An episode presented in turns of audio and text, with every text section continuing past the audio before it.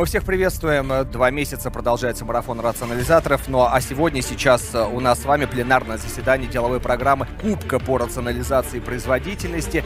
И, конечно, мы поговорим сегодня о том, кто такой современный рационализатор, его мотивация, чего он хочет, что ему мешает, какие-то есть проблемы, как нам вместе это движение действительно развивать, совершенствовать и увеличивать.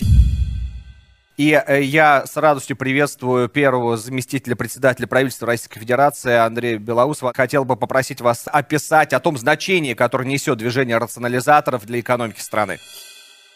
На самом деле я считаю, что это историческое событие. Мы долго его готовили, долго к нему шли. Движение рационализаторов было одним из толпов советской производственной культуры. И у него очень глубокие корни, оно появилось, собственно, само Всесоюзное общество рационализаторов и изобретателей а, появилось в 30-е годы, было основано в 1932 году и, а, по сути дела, превратилось э, за годы своего существования в масштабную систему, которая не имела аналогов в мире.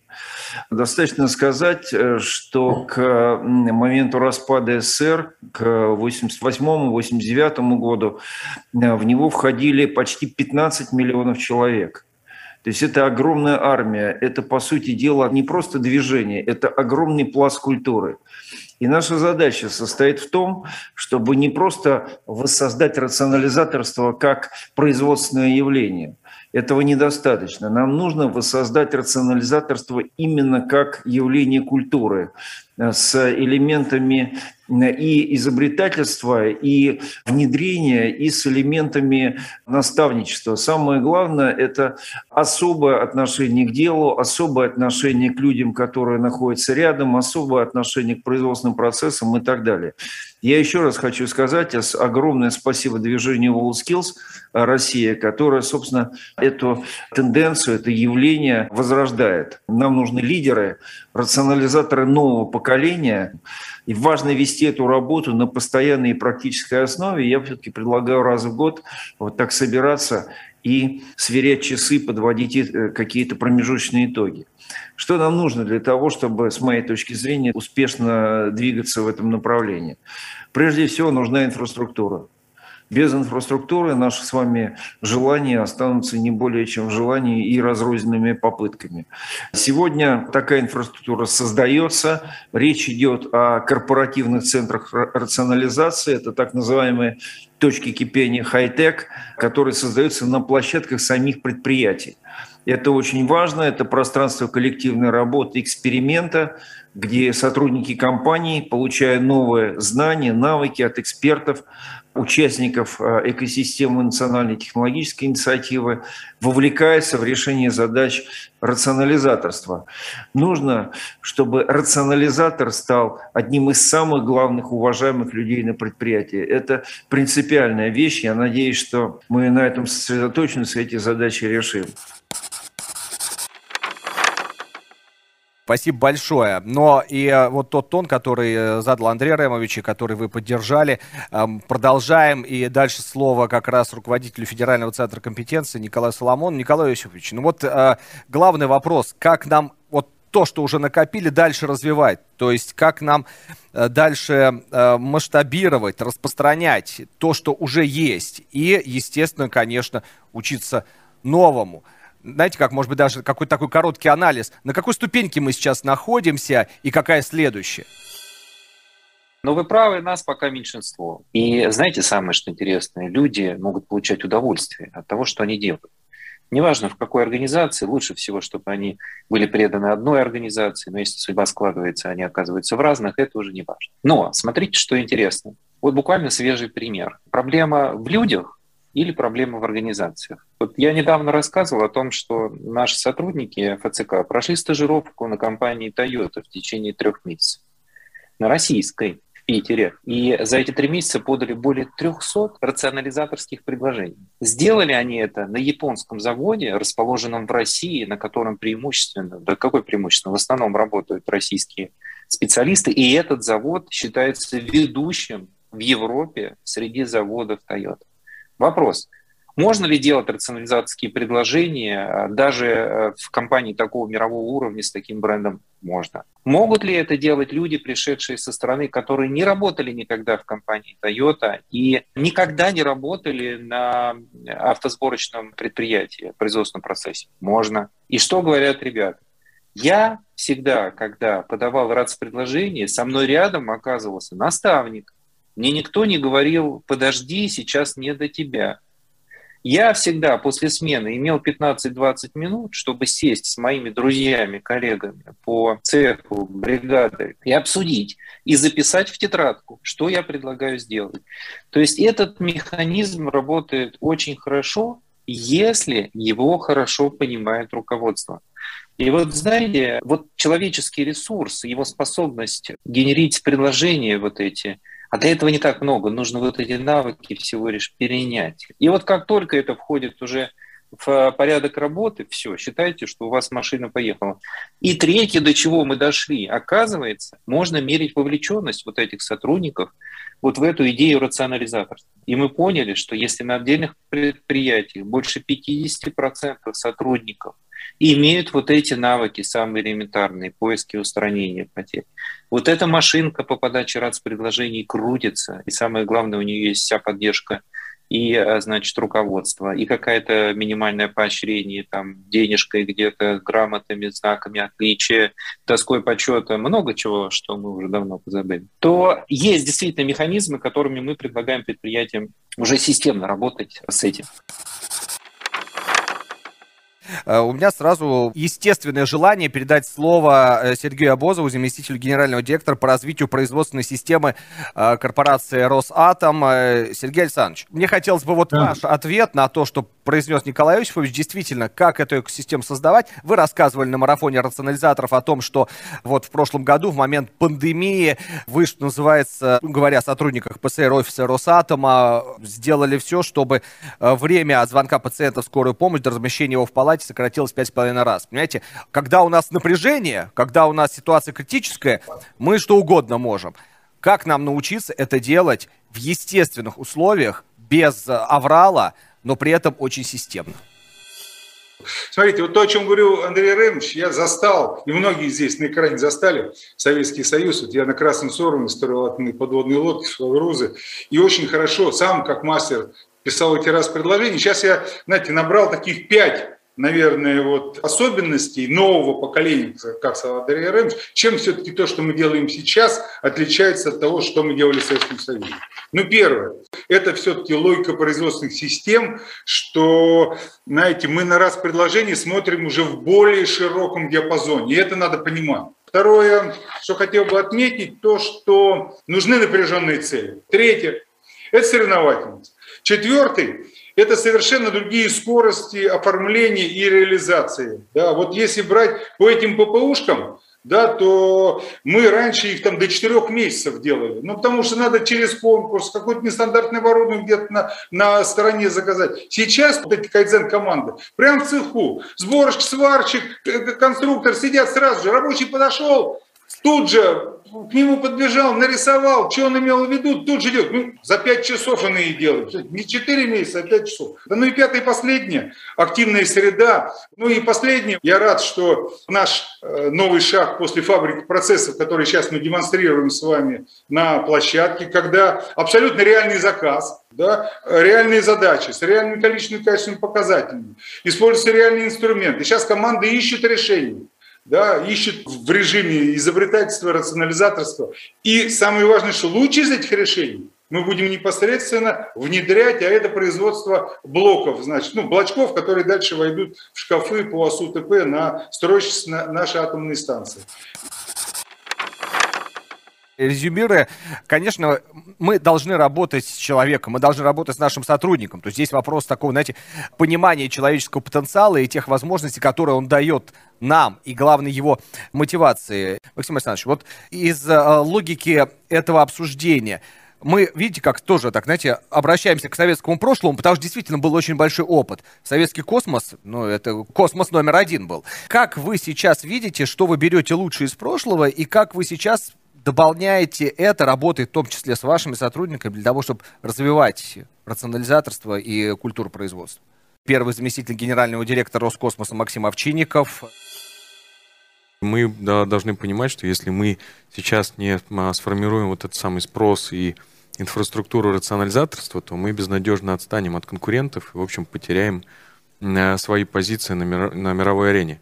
Лучшее то, что мы можем взять с советского времени, коллеги уже сказали, в общем, это те самые стандарты управления качеством, управления производством. К сожалению, многое было потеряно в 90-е годы, но тем не менее, последнее время мы в общем, пытаемся перейти уже от поддержки каких-то очагов рационализаторства к системной работе, к системной поддержке э, лидеров э, в этой э, сфере в госкорпорации на предприятиях отрасли – это уже дает свои, в общем, плоды и результаты. Да? Если мы в 13, 14, 15 годах имели, в общем, чудовищную статистику по авариям, то на сегодняшний день мы, в общем, мировые лидеры по безаварийности в сфере пусковых услуг, что не может не радовать и э, положительно сказывается на наших конкурентных преимуществах. Про экономические процессы тоже, в общем, можем сказать, что нам удалось за последние три года наладить некоторые процессы в госкорпорации и получить достаточно серьезный экономический результат. Например, планирование в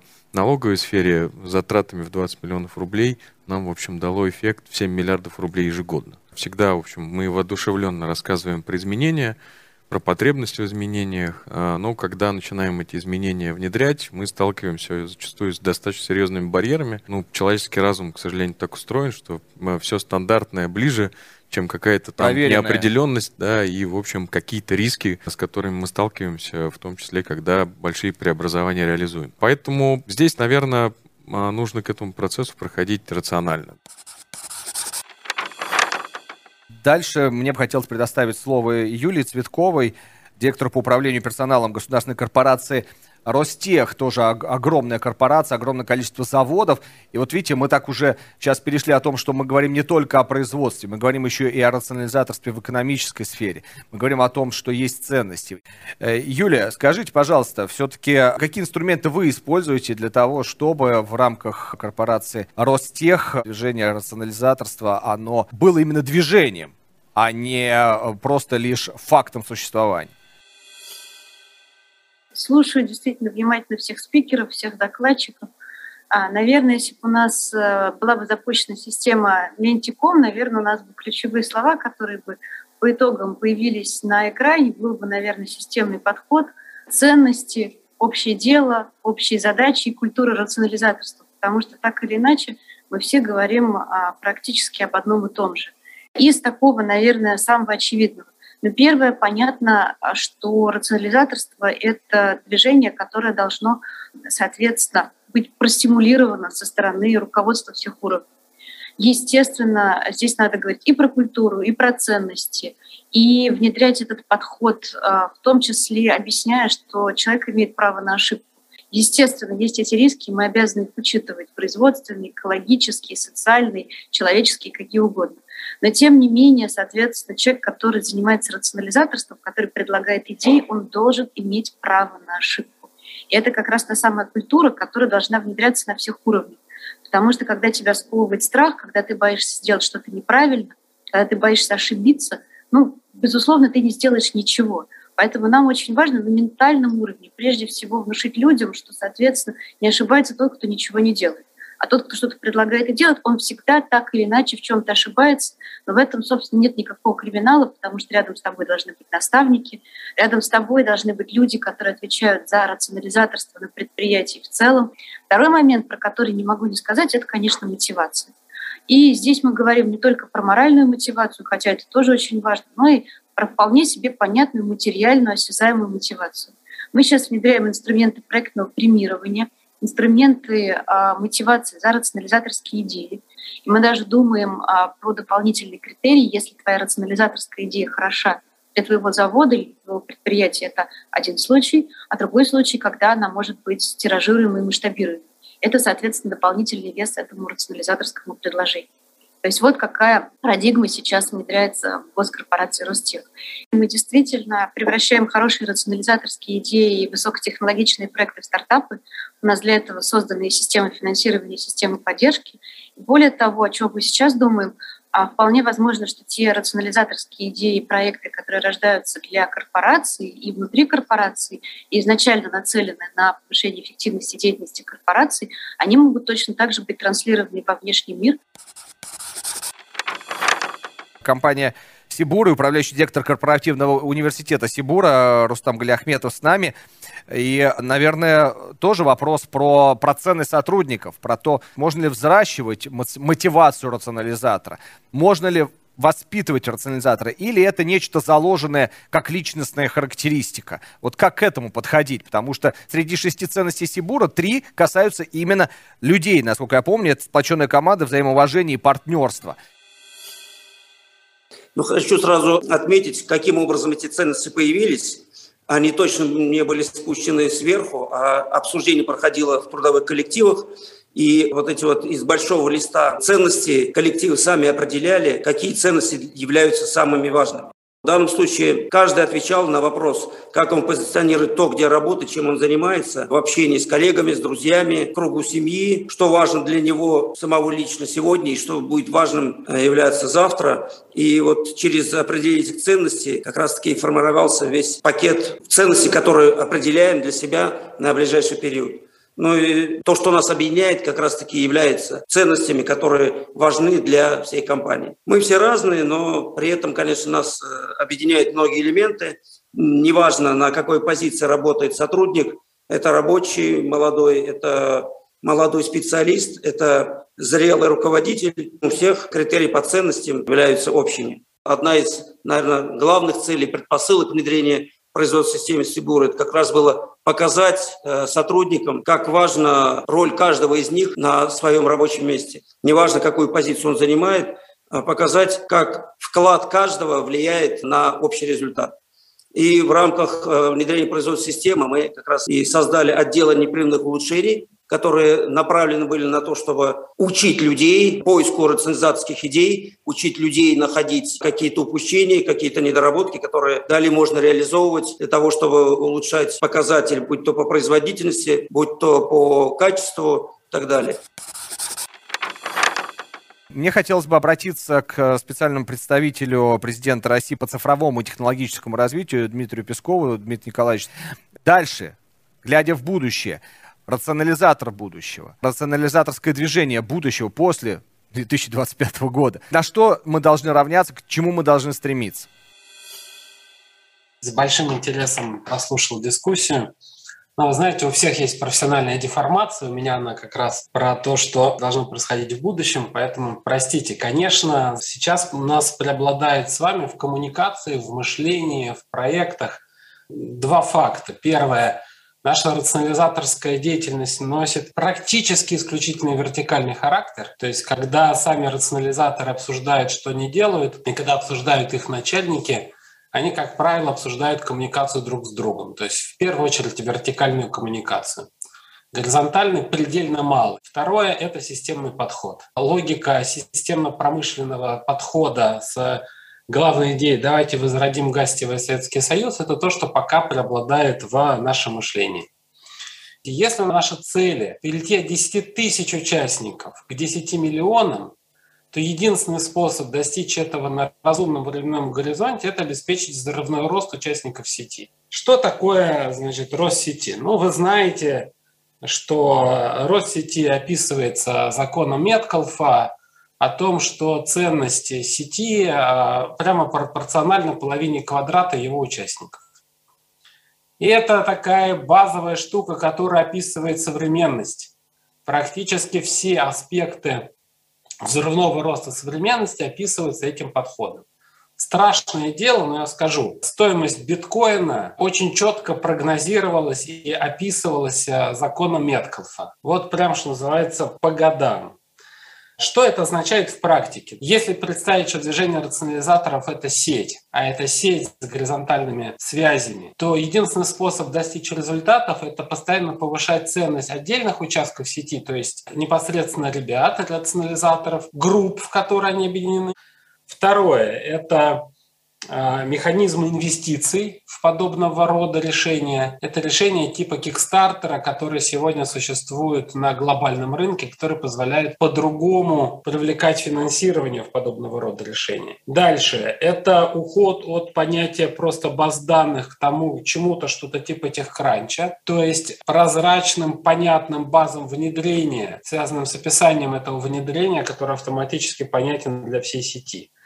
И, конечно, создание специализированных медиа. То есть, еще раз, коротко завершая, что такое рационализаторство будущего? Сеть, большая сеть, в которой ценность растет а постоянно каждого узла сети и связи между сетями, которые постоянно используют лучшие практики, которые есть в инвестиционном блоке, в венчурном бизнесе, в продажах и в современных медиа для построения, собственно говоря, своей устойчивости и способов своего сверхбыстрого роста.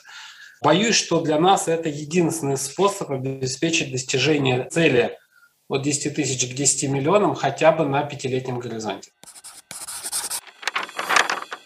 И в финале нашего сегодняшнего разговора, нашего пленарного заседания, я хотел бы обратиться к генеральному директору Агентства развития профессионального мастерства WorldSkills Россия Роберту Уразову. Сегодняшнее мероприятие и как и марафон рационализаторов э, проходит благодаря агентству. Роберт Наильевич, я бы попросил бы вас резюмировать вот то, что мы сегодня услышали, и резюмировать это, естественно, фиксируя и то, что сейчас проходит Кубок рационализаторов, и, конечно, думая о дне завтрашнем.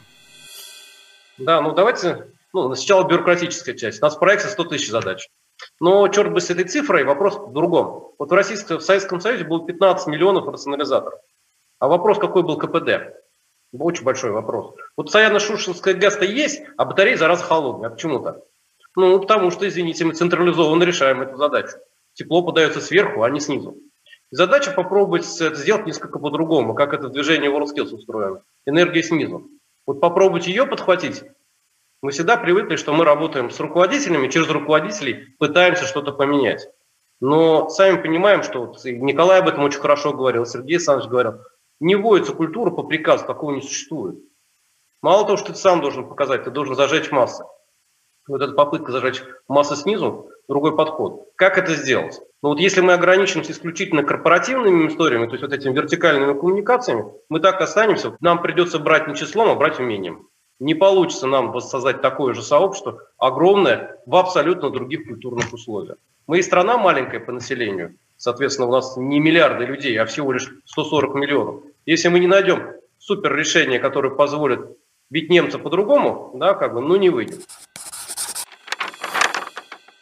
Я призываю всех следить за кубком по рационализации, следить его в том числе за его деловой программой. И я хочу сказать, что наш марафон рационализаторов не закончился. У нас впереди еще мероприятия, у нас еще встречи, диалоги и очень и очень интересные и полезные. Поэтому следите за марафоном рационализаторов и продолжайте верить в то, что каждый из нас может лично изменить очень многое, даже если просто какую-то свою, может быть, маленькую идею, но предлагает для всех. Я Андрей Журанков, я благодарю всех участников сегодняшнего заседания за эту дискуссию, за те смыслы, которые прозвучали, и благодарю всю аудиторию и желаю всем успехов. Спасибо.